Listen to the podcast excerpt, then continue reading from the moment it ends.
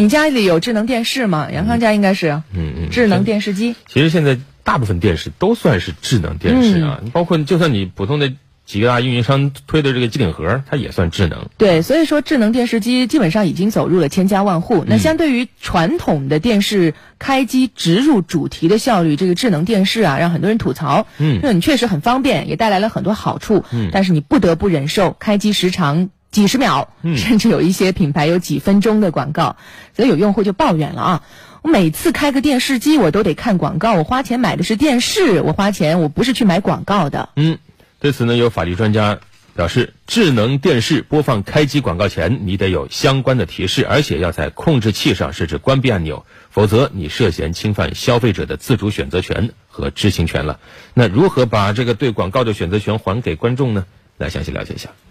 买回家的智能电视机一开机就被广告骚扰，这是最近许多消费者共同的经历。记者调查发现，在实体店购买智能电视机，销售人员不会主动介绍开机广告；而在网络购买，页面上也没有开机广告的信息。中国政法大学传播法研究中心副主任朱威认为，这样的行为涉嫌侵犯消费者自主选择权和知情权。第一种呢，就是你没有事先告知消费者，你只告诉买了电视之后，你可以看好多好多节目，随时可以看。这个呢，就是侵害了消费者的知情权，这是一种侵权行为。第二种情况呢，现在的平台呢有一个普遍的方向哈，就是你可能消费者可以多项选择，既可以选择免费的观看广告的方式支付对价。同时，也应该给消费者一个渠道，用支付对价、不看广告的方式来收看节目。这个呢，也是一种多项选择。有的平台并没有给消费者这样的选择的机会和权利，我觉得这也是一个有问题的行为。据某国产电视品牌的销售商介绍，市面上的智能电视普遍安装了安卓系统，广告都是系统平台自带的。因为有了广告，厂家才有额外利润，电视才能更便宜。但是消费者反应最强烈的还是这广告根本没办法取消的问题。消费者刘女士说：“除非呢是在开机前把这个 WiFi 断了，这样呢才不会有广告。但是如果 WiFi 断了的话，那么智能电视呢就像一个大型的显示屏，它的一些优势，例如这个呃联网互动性啊，还有这个信息嗯海量啊这种优势就没有了。”根据媒体一项关于智能电视开机时长的调查，大部分品牌的开机广告时长在十到四十秒左右，十五秒以上的居多。而且大部分品牌开机广告均未提供关闭按钮，用户无法自行关闭。有部分品牌在广告播放一段时间之后，可以选择跳过。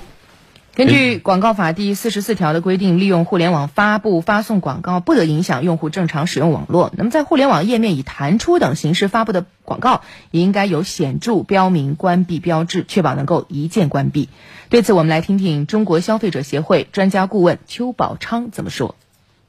确实是影响了人们正常使用，一一次十几秒，他们的广告效益受到了。但是呢，他卖的商品呢，又有价格是公平对价的，然后让。强迫你去看广告，实际上这块呢虽然不明确，但是我们认为呢，消费者权益保护法和广告法有规定，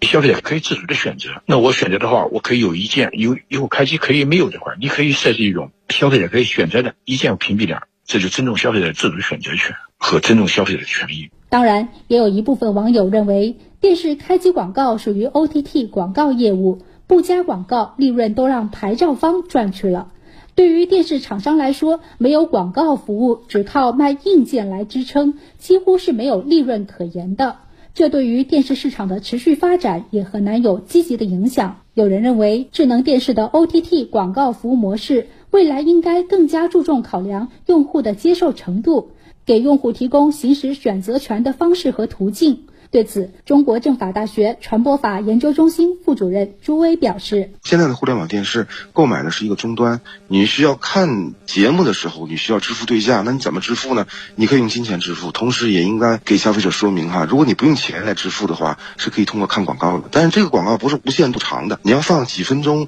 的一两分钟的广告，这个就像我们在平台上看一些免费节目时候，前面有一个广告是不能跳的，但是你付费是可以跳过去的。”